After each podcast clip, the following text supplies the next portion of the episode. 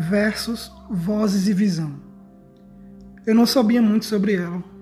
Na verdade, nunca se sabe muito sobre ninguém. Mas para mim o que sabia já era suficiente. E eu escrevia inconscientemente coisas que tinha mais dela que de mim. E quando eu não escrevia, suas vozes e versos estrondosos ecoavam sabe-se lá de onde até aqui.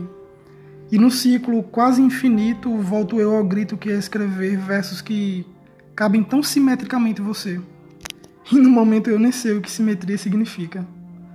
Dedico então esses versos desertos e desertos e incertos a quem talvez tenha roubado tudo que havia nas entrelinhas.